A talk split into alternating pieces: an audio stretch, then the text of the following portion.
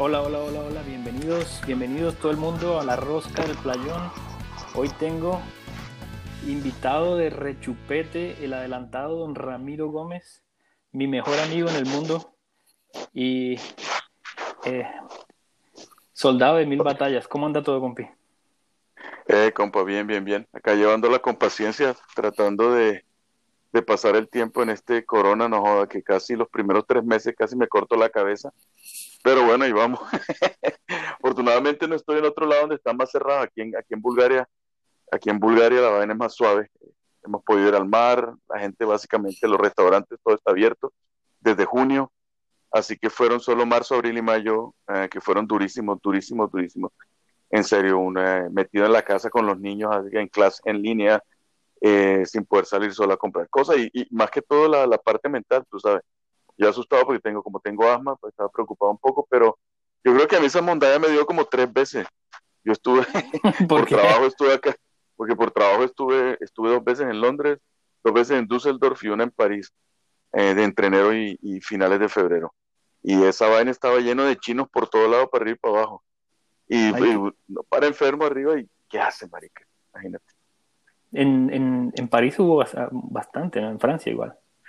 Sí, sí, sí. No, y en Londres, yo estuve en Londres eh, para finales cuando se salieron de la Unión Europea, en esos días y estaba llenísimo, llenísimo de, de chinos. En, ya cuando fue a Alemania, que fue la semana de, arriba, eh, a comienzos de febrero, ya preguntaban si habías estado en, eh, en, en, el, en Asia, especialmente en China, y te hacían un examen, te hacían, te hacían test, de, pero de temperatura únicamente, no oficial. O sea, pero tú nunca te has hecho el test, el test de COVID, nunca te lo No, no, no. La verdad estuve un poco un par de veces más o menos mal, así como con gripa y eso, pero, pero el test como tal, no. Eh, eh, lo que te digo, mira, eso es, eso es una gripa dura que desafortunadamente mata un poco de gente, pero, pero yo no, no, no quiero decir que no es para tanto, porque no, obviamente hay que tener las precauciones, pero igual yo creo que ah, eso, como te digo, eso no, al final el organismo se tiene que adaptar a un punto. ¿Sí me entiendes? No, no, no puedes estar. Y es que por todo se pasa, que te entra por los ojos, te entra por la boca. Entonces, ¿para qué te pones máscaras si por los hueputas ojos te va a entrar? Eso lo entiendo yo. No, no, básicamente te entra por... Al principio yo escuché que, eh, que, bueno, que tocaba lavarse las manos y... Pero después dijeron que, que era lo que pasaba era que la gente se, se, la, se tocaba las cosas y se tocaba los ojos y la boca, entonces se transmitía así. Sí, Pero lo último que han dicho acá es que la transmisión la mayor, eh, la mayor, el mayor riesgo es estar en contacto eh, íntimo o en contacto cercano eh, en, dentro de las casas o en lugares cerrados con personas que tengan COVID durante más de 20 minutos. Es decir... Y esa, y esa vaina, una de, mi, de, de, de las peladas que maneja trabaja conmigo le dio al hermano. y estuvo tres días con el hermano, el hermano lo tiene y me acaba de escribir que ella no le dio. Bueno, de pronto, le dio, pero no tuvo, de pronto le dio, pero no tuvo síntomas. No, no, no, le hicieron PCR. No, claro, le hicieron PCR, claro. Si, si tú estás en contacto, tienes que reportarlo al, a la, al, al, bueno, la vaina del al Ministerio de Salud acá. Sí. Esos manes llegan, llegan de una y, y, te revisan, te hacen el test y te ponen en cuarentena. Aquí, aquí, así, aquí, aquí tienes que reportarlo y para trabajar también. Yo, yo tenía que saber si ella está enferma o no, porque eso hay que, tengo que reportarlo directamente a la empresa. Lo que te digo, mira, la verdad nadie sabe qué es lo que pasa. Esto está peor, esto está como el SIDA al comienzo, que decían que no joda, que si te ponías tres condones no te pasaba, después que era con dos condones, después que era sin Eso mira como te lo digo, eso está al comienzo. Básicamente puede hacer que los avances tecnológicos son grandísimos, pero yo creo que los baches todavía en lo que tiene que ver con esta vaina y este virus y tantas mentiras y tantos fake news y tantas cosas y tienes el, el, tipo es el payaso ese en Estados Unidos diciendo de cuánta vaina, y no solo él, en Brasil tiene a Bolsonaro, y en muchos lados que la gente se pega de decir cualquier barbaridad.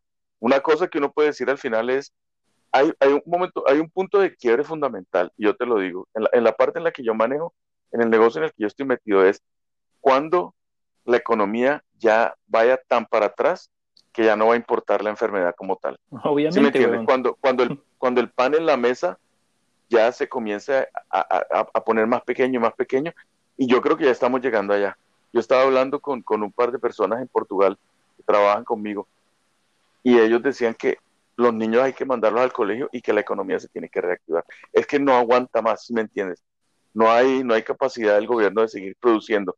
Y son pocas, son pocos los sectores de la economía que se han beneficiado de esto. Todo el mundo está jodido. El 70-80% está jodido. Entonces, al final del día, si me entiendes, ah, no, que el 30 le fue bien y el 70 jodido, así no funciona. O sea, eso no le funciona a nadie. No, acá, acá por ejemplo, en, acá el, como la, la, la, la sociedad de todos es una sociedad rica, entonces hay plata y el gobierno está dando plata y todas esas cosas, pero el gobierno de Quebec, que día dijo que así hubiese segunda ola, no iban a volver a cerrar. Dijo porque el, el costo, el costo psicológico, eh, abrieron los colegios dijeron los niños están mm, eh, sufriendo muchísimo porque no pueden ver a sus amigos, porque no pueden tener una vida normal, no pueden tener sus rutinas. Y hay un montón de, problemas con, con, con, las enfermedades menores que no se están tratando. Hay una persona que tiene, por ejemplo, un problema, o sea, una, una, cirugía menor de varices, digamos. No se puede hacer la cirugía de varices. Entonces, esta persona está sufriendo más por las varices que si le diera el COVID, aunque no sabemos si se va a morir o no. Yo creo que todos los recursos tienen que, que, metérselos a los viejitos, a la gente con enfermedades autoinmunes, a los diabéticos, pónganlos en, las condiciones de, como de protección necesarias y el resto, el que se murió, se murió. Yo ya, ya está, ya está. No, no, no, eso ya, ya, ya perdió el año esa vaina, ya hay que comenzar, no, hay que comenzar a reactivar la economía. Lo bueno es que, por ejemplo, sí sabe, el, medio ambiente se, ha, calmado un poco y bueno, y eso nos da una visión diferente. En, en la parte corporativa es, es la reducción de la, del, eh, ¿cómo te digo? La reducción del, del, del espacio de, del espacio en las oficinas porque nosotros, por ejemplo, vamos a mandar 50% eh, la gente a trabajar desde la casa cuando se acabe el COVID. ¿Eso qué quiere decir? Que necesitamos, todo, no necesitamos 500, 500 puestos, sino necesitamos 250. y ya, no, ya nadie tiene su puesto fijo. Mira, lo, que, lo, que, lo que nos dijeron a nosotros eh, en la oficina. Ellos tenían un plan a cinco años para mandar un montón de gente a trabajar remoto y lo implementaron en dos semanas.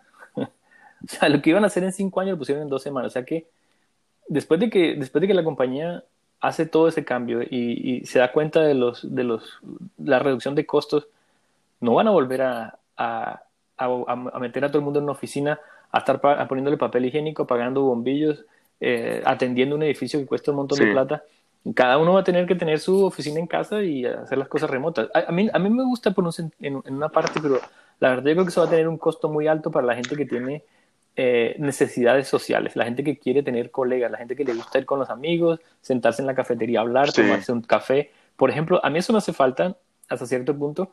Yo no soy el más sociable, digamos, en ese, en ese sentido, pero a mí me gusta hablar con la gente, a mí me gusta discutir y hablar. Por lo tanto, estoy haciendo un podcast porque me gusta, pero, pero, pero hay gente que, sobre todo en Latinoamérica, que la gente es tan cercana, la gente le encanta el Día del Amigo Secreto y le encanta los cumpleaños, se llevan cosas, se hacen tarjetas, regalos, bombas. O sea, todo eso desaparece. Y es un costo, es un costo psicológico que la gente va a pagar tarde o temprano. Porque no. olvidas de estar encerrado en la casa todo el día. No, no, no, y eso de trabajar en, en calzoncillo y en, en, camiseta, eso no aguanta, compa. Porque uno se viste, uno se viste mentalmente. Uno no se viste solo, no se pone la ropa, sino también mentalmente se prepara para hacer una actividad una o dos días a la semana o en las mañanas. Yo, me tomo las mañanas siempre cuando era normal, las mañanas hacer lo que, lo que tenía que hacer, limpiar mi correo, eso, eso llegaba a, las, a la oficina a las 10, 11 de la mañana eh, y seguía trabajando y ya lo que tenía que hacer. Pero yo te digo una cosa, para mí, en mi caso, para mí es dificilísimo porque yo, yo, yo, yo, tengo 40 personas a mi cargo. Manejo de personal remoto es terrible. Eso no, eso no anda, eso no anda para ningún lado. Eh, la gente se está comenzando a salirse de la cadena, a volverse loca, digámoslo así. Hoy tuve dos llamadas con un par de muchachos que tengo en Portugal y, y uno de esos pensaba que yo le iba a echar cuando básicamente le estaba explicando era otra cosa. Eh, imagínate el nivel, de, porque la, la, gente está, eh, la histeria, es que tú, es que es muy difícil, el, el, costo, el costo psicológico de estar metido en la casa es increíble. Eso, eso no, muy poca gente lo puede aguantar y la gente no tiene canales de, como para desahogar esa parte. ¿Sí me entiendes? Y, y lo que tú dices también, los amigos, la familia, la falta de todo. La gente no está acostumbrada. El hombre es un animal social.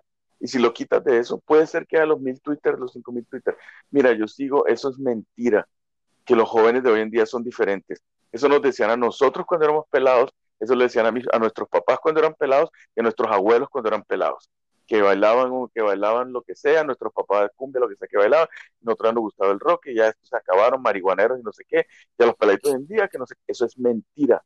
Yo lo veo todos los días a mi hijo con 20 peladitos más, tiene 14 años jugando voleibol, eh, hay uno, los más grandes echan su par de cervezas, las peladitas hablando con ellos, comiendo aquí, comen unas semillas de esas de girasol, las abren y se las comen, jugando cartas, la misma vaina.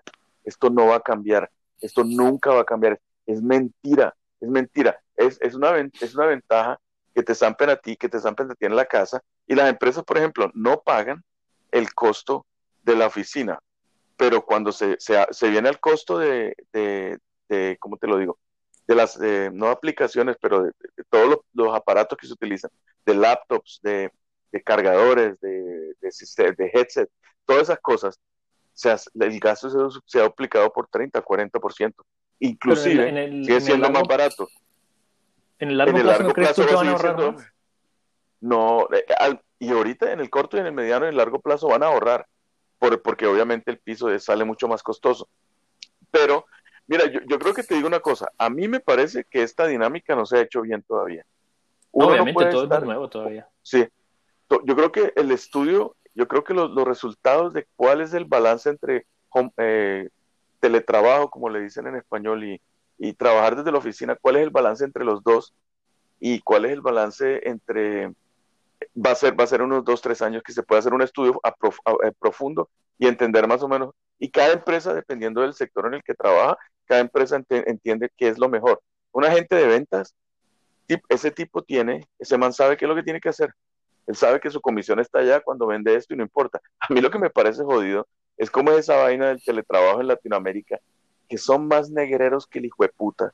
Le gusta tener la gente pegada a ese hijo de puta computador desde que llegan a las cinco y media de la mañana y no lo sueltan, no joda, hasta las 12 de la noche. y bueno, entonces jefe de compa, que tú sabes cómo es la vaina, porque aquí, por ejemplo, yo, yo manejo 40 personas, de los cuales 20 de ellos tienen, son managers de ciertas cosas, son jefes de ciertas cosas y no tienen, yo entiendo, ellos tienen unas cosas para hacer, tienen unos tasks, eh, una, unas, ¿cómo se dice? tareas. Tareas, unas tareas para hacer y, las hacen y ya. Y al final del mes, bueno, tienen un bonus y no hacen lo que no hacen, yo, yo los ayudo o, les digo que, no, que es lo que tienen que hacer. Los otros equipos se controlan más fácil, pero lo que te digo, el, el, eso va a ser un problema para, para, ciertos, ciertos sectores y especialmente ciertos países como Colombia, como Perú, como el Ecuador, todos esos países donde no, no está la cultura de esta vaina. La, ¿Cómo te digo? La, la falta de, de, de, creer en la gente, de, ¿cómo se dice eso? confianza. gracias, confianza. La falta de confianza y la falta y la falta y la, la falta de accountabilidad, accountabilidad, eso no existe en español. No sé cómo es la, bueno, hemos dicho que la persona sea, haga lo que se, le dice cuando lo tiene que hacer. Eso no existe allá y eso yo creo que eso es un cambio, eso sí va a ser un cambio fundamental en la, yo creo que para bien, yo para bien, porque la, la, sociedad tiene que, nosotros tenemos que saldar el peldaño que, que sigue. Es, es, lo que te digo, la manera como se manejan las cosas en Latinoamérica es muy, muy, muy de la Edad Media. Eso es, es algo, una falta. Compi, si no funciona, échalo todas las leyes en todos los países están para el empleador, no para el empleado. Cambia acá es al revés. La gente hace más, es más, es, la confianza se da, la gente no hay que eh, a nadie, y todo el mundo hace lo que tiene que hacer. Allá tenemos que llegar, yo creo que más rápido, esto nos va a ayudar un poco más a llegar, diría yo. Sí, claro, porque el, sistema el sistema está se, se va a empezar a, a, volver más un sistema de resultados, no de, si estás sentado en el escritorio o no. Yo me acuerdo que eh, alguien que conozco que trabajaba en, un gobierno, con el gobierno, en una oficina pública, eh, decía que llegaban en la mañana y tenían, tenían una, una, chaqueta, la chaqueta de paño del, del, vestido. Llegaba a las 9 de la mañana, o a la hora que fuera, se sentaba en el escritorio, trabajaba 15, 20 minutos y ponía la chaqueta sobre la silla y se iba. Se iba de la oficina, se iba todo el día y regresaba a la tarde, a las 2, 3 de la tarde. Entonces simplemente la gente veía que la chaqueta estaba ahí puesta en la, en la, silla, entonces de pronto está en el baño, de pronto fue al archivo, de pronto está en una reunión y el tipo simplemente se iba y dejaba eso ahí y en la tarde llegaba. Porque él era capaz de hacer el trabajo en dos horas en la tarde y ya, y no tenía que estar sentado ahí, pero la gente tenía que ver que él estaba ahí, porque si, si uno no está en el espacio, no está produciendo, no está trabajando, y la gente quiere ver a la otra persona haciendo algo, así sea productivo o no. Como yo veo muchas... Chupando el culo. Claro, manica, poniendo cara y haciendo, haciendo de, carita de buen empleado. Y, eh, yo veo muchísima, muchísima gente, en, sobre todo en los cargos como el tuyo, yo diría como cargos eh, de management, que se convierten muchas veces en, simplemente eh, personas que hacen PowerPoint, que hacen reportes, pero, pero en realidad no están poniendo al empleado en posiciones de éxito o, llevándolo a realmente a, alcanzar las metas. Por ejemplo, en mi caso, eh, mi, mi, supervisor me llama, me dice, me escribe, envíame esta semana eh, cuáles son tus metas y cuántas actividades vas a hacer para lograr tus metas. Y yo, ok, ¿y eso qué, él qué hace con eso? Eso no es nada, simplemente es para ponerlo en una casilla en Excel y mandárselo a su jefe, que lo pone en una casilla en Excel, que se lo manda a su jefe para mostrárselo al vicepresidente, que finalmente va a aplaudir y decir, muchachos, qué buen trabajo estamos haciendo. Bullshit. Eso, no es nada, marica. Es, una pérdida de, tiempo y recursos, simplemente una estructura de, nada. No, no, no, es, lo que, mira, es, eh, eh, lo que te digo, la, depende del sector también y de la, de la, de la actividad que se realice, es, tiene que ser un sistema, basarse en un sistema de resultados, eso, eso es lo básico de todas las cosas, no todas las actividades, hay cosas que sí me entienden, los sistemas ya no de producción de cadena y todas esas cosas siempre van a ser obviamente no. pero, pero, pero en esto, por ejemplo, lo, que yo implemento es, hay, hay muchas teorías, hablan del Kaizen, todo el mundo sabe Six Sigma ahorita, todo el mundo es ah, Project Manager. Me limpio el culo con Six Sigma. Esa vaina es una, mejor dicho, eso se lo tuvo que haber inventado como Hitler, weón. Qué vaina tan... Mira, para y tiene, ¿cómo se llama? El, el, el, el, es el Agile Model de no sé qué Monday, el Prince 2 y el Prince 3. Esa vaina me la, me la paso por el forro. Hay de pero todas esas cosas, hay, hay, hay, muchas maneras de... Mira, hay una vaina fundamental del, del sistema de, de management. Y eso viene de miles, miles de años, y esos, esos son sistemas que se basan en el ejército y en cómo el ejército opera. Por ejemplo, está el, está el sistema de management, de, manejo normal, que es el, centralizado. Está el jefe arriba y los demás. Y están las células, como manejaba, como manejaba la, la SS y la Wehrmacht en, en la Segunda Guerra Mundial. Que las células, tú sabes que se dispersían por todo el, por todo el terreno, y si se mataban al teniente, el, el, el sargento seguía con la orden, y si mataban al sargento, el, soldado más veterano era el que seguía con la, con la operación y se acababa. Eso es básicamente lo que más o menos Project Management le llaman los sistemas modelares. Ya tienen dos, dos fases de eso, que es Cascade, o sea, Waterfall y el otro, no sé qué, cómo se llama, que es la misma vaina. ¿Sí me entiendes? Eso no hay, nadie se ha inventado nada. Readaptan cosas que vienen, que, existen por siglos, ¿sí me entiendes? Y, en el manejo, el manejo de personal, ¿qué es? En, hoy en día, en mi caso, por ejemplo, lo que yo hago es lo siguiente, Álvaro. Yo hablo con la gente, le veo talento, trato como, como hace un, entrenador de fútbol o de cualquier deporte, es, scouting. Tú sabes para qué es bueno cada uno y comienzas a entender en tu organización dónde los vas a poner y cómo los puedes ayudar a llegar adelante. Y lo, comienzas a explicarle a ellos cómo es la, y lo comienzas a envolver y explicarle, mira, esto se hace así, a darle visibilidad más dentro de la organización, qué es lo que se hace y hacerlo sentir parte de la organización. Al final del día, en las empresas te echan como un perro a cualquier momento, pero eso no quiere decir que uno no, en el momento, cuando uno está como jefe de alguien, uno tiene la labor social, filosófica, de, de hacer que las personas que están debajo de uno se desarrollen como profesionales también.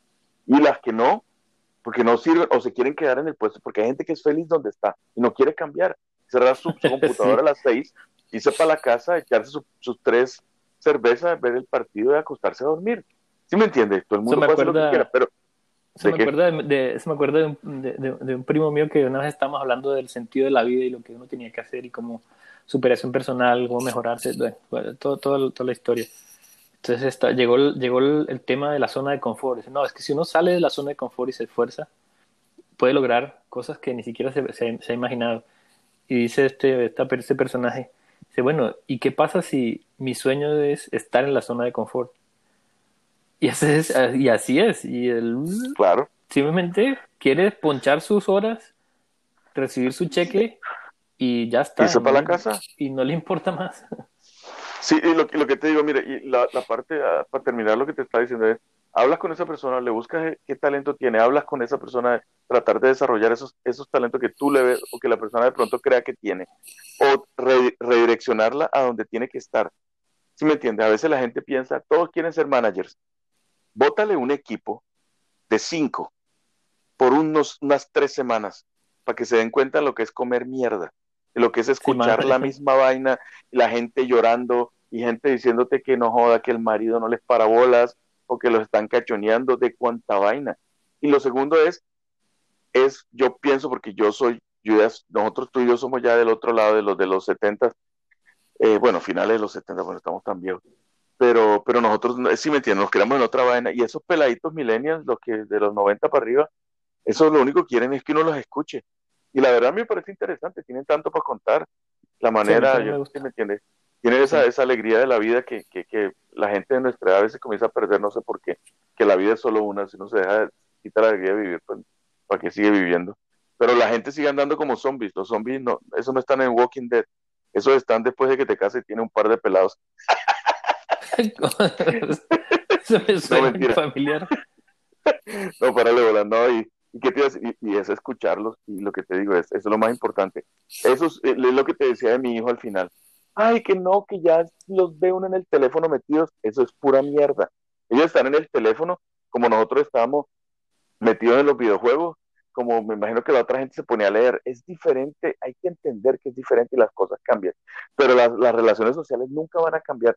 Y lo que te digo, la falta, siempre quieren estar, you know, escuchar, hablar contigo, sentarse, es lo mismo Nada ha cambiado, por eso te digo que, que ahorita ya cambió todo y que, que todo el mundo va a estar en la casa trabajando. Es pura mierda, es pura mierda. Cuando las empresas comienzan a perder, a, no conseguir los resultados que necesitan, se devuelven. Se devuelve la gente para la casa. Falta, falta adaptación. Yo creo que todavía no, no, no se puede, como tú decías, va a tomar unos años incluso para adaptar. Pero mira lo que, mira lo que está pasando, eh, eh que día estaba leyendo en, en, un artículo en Nueva York. Resulta que la mayoría del, de las torres de, de, de Nueva York de, de, oficinas están al 30%, 20% de, de ocupación, porque todo el mundo lo mandaron a la casa. Entonces hay un vacío de real estate en Nueva York impresionante. Y si, por ejemplo, en Colombia hay un, un, proyecto en Bogotá de una torre de, no sé, de 90 pisos, 80 pisos, una, una torre inmensa. ¿Y a quién van a meter ahí? O sea, lo que No, no, eso ya no. El año pasado el, metro cuadrado costaba un, precio y ahorita cuesta un cuarto, un tercio de lo que costaba. Entonces, todas esas, todas esas torres de, de, los centros, digamos, financieros, de los centros de, de, oficinas, están, están en una crisis terrible. No sé qué irán a hacer. ¿Quién van a meter en esos edificios? Oh, no, yo te lo digo acá en Bulgaria, por ejemplo, porque aquí se emplean unas 400 mil personas en esto que tiene que ver con todo lo que tiene que ver con BPO, eso, Business Process Outsourcing y también Share Services, que es como el, nivel, el nivel de arriba de lo de BPO. BPO es lo que todo el mundo sabe, es de soporte técnico, call center, todas esas cosas. Y el Share Services ya es servicios profesionales. Y eso, aquí están todas las empresas que te puedas imaginar por la cabeza. Tienen sedes de todo.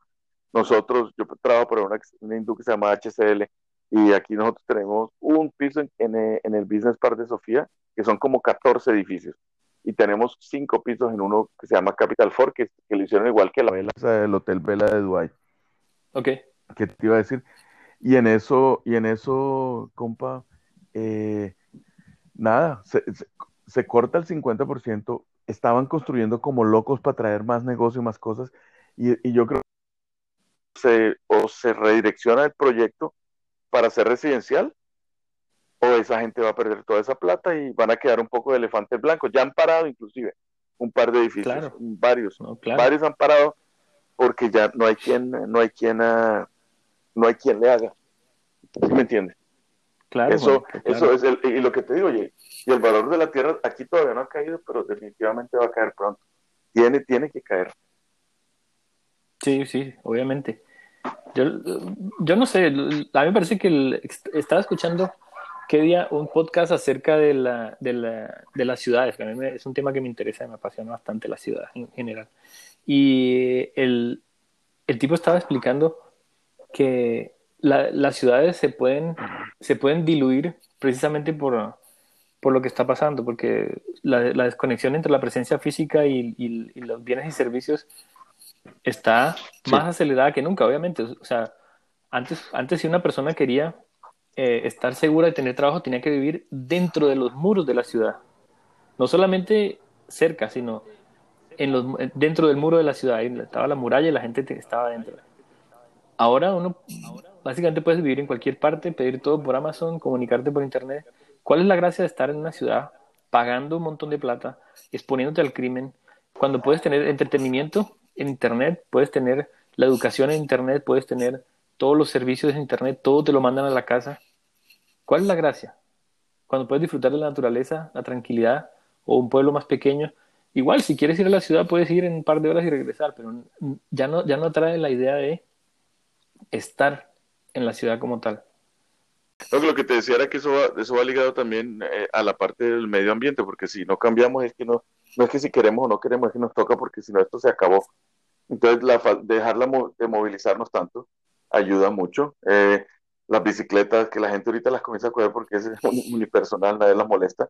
Desafortunadamente, en países en desarrollo con el nivel delincuencial tan alto, es difícil andar, transportarse en eso porque le meten uno tres puñaladas por quitarle la bicicleta.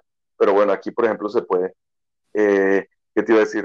El, carro solo está en esos servicios de Spark y todas esas cosas que lo rentas, el carro está tirado en cualquier lado, lo miras con el celular, le pones el celular, se abre y te arrancas en el carro.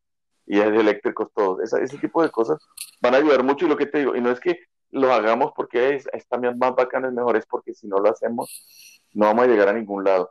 Y, y también lo que te digo, dejar de la construcción masiva y todas esas vainas, eh, la gente poder vivir en diferentes lugares, como tú dices, expandir en vez de concentrar tanto las tanto lo como como como se trató al, principio eh, con las grandes ciudades eso eso va a seguir y con el trabajo lo que te digo es, es gente que por ejemplo no va a tener que yo tengo gente que vive fuera de Sofía y ellos no para ellos está bien pero también quieren venir por lo menos un día a la semana a la oficina para tener ese contacto social eh, con sus compañeros y todo eso. Pero lo que te digo, tiempos interesantes de muchísimos cambios están, están en este momento pasando. Sí, sí, es cierto. Yo no, no, no, yo no creo que yo me vaya a salir de, de, vivir en una ciudad grande. A mí me gusta mucho la ciudad. Me gusta, me gusta la sensación de la ciudad, me gusta la energía, me gusta el, el, el, bien. Nunca me ha gustado el suburbio. El suburbio me, me, me se, se, me va el alma. Se me va el alma de pensar que voy a vivir en un suburbio. Prefiero vivir cerca al centro, vivir en barrios vivos que tengan ah, gente caminando, eh, tiendas, que haya, que haya, que pase algo, que se oiga ruido. Eh, sí, yo también. Yo también, yo también. Eso, es fundamental. Yo viví acá en, el centro, viví en, en, un edificio, una torre como de 10 pisos, un edificio que parecía, o sea, era, ¿cómo te digo? Haz de cuenta que tú, cuando uno entraba en el ascensor, sentías como los últimos segundos del Challenger antes de que explotara.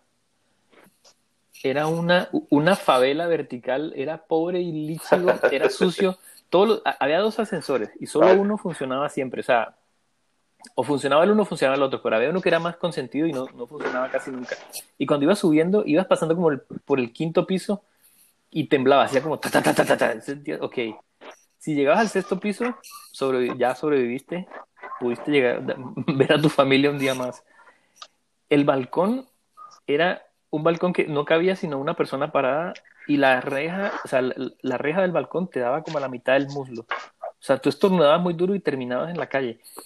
O sea, de, verdad era, era, un, edificio horrendo, pero, pero la ubicación era espectacular. Es decir, el apartamento mío era pequeño. Tú entraste al apartamento, era una habitación de hotel prácticamente. Era un, era un, lo que aquí, aquí conocemos como uno y medio, es decir, un espacio más un baño, uno y medio. Y, y, pero la ubicación era excelente. Yo estaba a pasos del metro, cerca a, a, los barrios más cool y más trendy de la ciudad, cerca al centro. Me iba al trabajo caminando en bicicleta.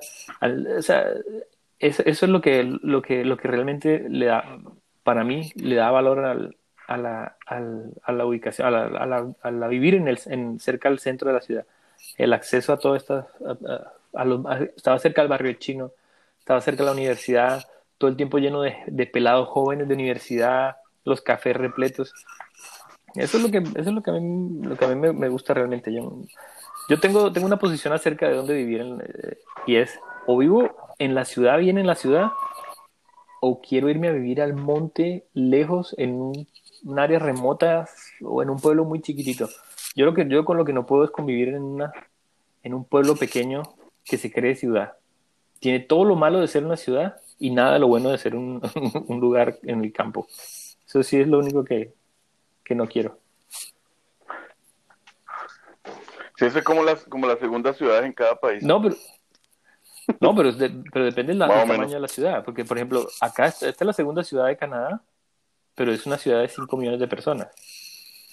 Yo estoy hablando de un pueblo como un pueblo de 50 mil, 100 mil personas, en el cual igual no te conoces con nadie, igual no tienes los beneficios de que, que tienes en la ciudad grande, pero sí te toca vivir, pagar más caro por la tierra o vivir más lejos solo hay restaurantes de cadena porque no, ¿se me entiende? esa, esa, esa vida de, suburbio, la vida de suburbio, la vida norteamericana de suburbio vale verga, no sirve para nada, me parece sin alma, te, te, succiona el alma esa vida, Mario. No, cuando yo estoy trabajando me toca visitar clientes, siento que de verdad me voy a ahogar después de que estoy como unas dos o tres horas allá, no me gusta, no quiero. Yo no sé cómo, cómo es la vida allá en Bulgaria o cómo, se, cómo es la, la vida de, de barrio allá. No, aquí, aquí esto es como, como decir, como, como cualquier barrio, como cualquier lugar de Latinoamérica, eh, no hay tanto clasismo, la gente vive mezclada un poco, eh, obviamente en las, en las montañas se han hecho las casas de los ricos, que hoy en día son ricos, pero la, no, hay, no hay clasismo así, o sea, la gente mezcla en todo lado, el metro está por todo lado, la gente camina las calles, y la cosa más importante, la seguridad es espectacular, la criminalidad es casi cero, entonces es un paraíso se mezclan las dos cosas que me gustan más. Calma, como en Canadá, pero todavía se ve el, digamos, el verguero como en Colombia, pero seguro. o sea, aquí puedes hacer lo que quieras. ¿Cuál es un balance bueno? Álvaro, yo, yo la verdad me va a tocar cerrar ahorita porque tengo, que devolverme a hacer un par de cosas del trabajo, pero no, de una, de una. Eh, hasta estaba bacana la sesión. Si quieres, sigamos la, la seguimos mañana. ¿Qué te parece? Eh, yo no creo que pueda mañana, pero no te preocupes que apenas tengamos, para hacemos otra sin problema. Tenemos que hablar de fútbol, porque hay mucho que hablar, hay, mucho que hablar de fútbol. Entonces, eh, nada, hasta la próxima, compi. Muchísimas gracias. Eh, recuerden que la rosca del playón está en Instagram. La rosca del playón es instagram.com slash la rosca del playón. Está en Twitter, arroba roscaplayón y se vienen más episodios, se vienen eh, más invitados. Saludos, besitos, suerte compi, nos hablamos. Bueno compa, un abrazo, gracias, chao, chao. Bye.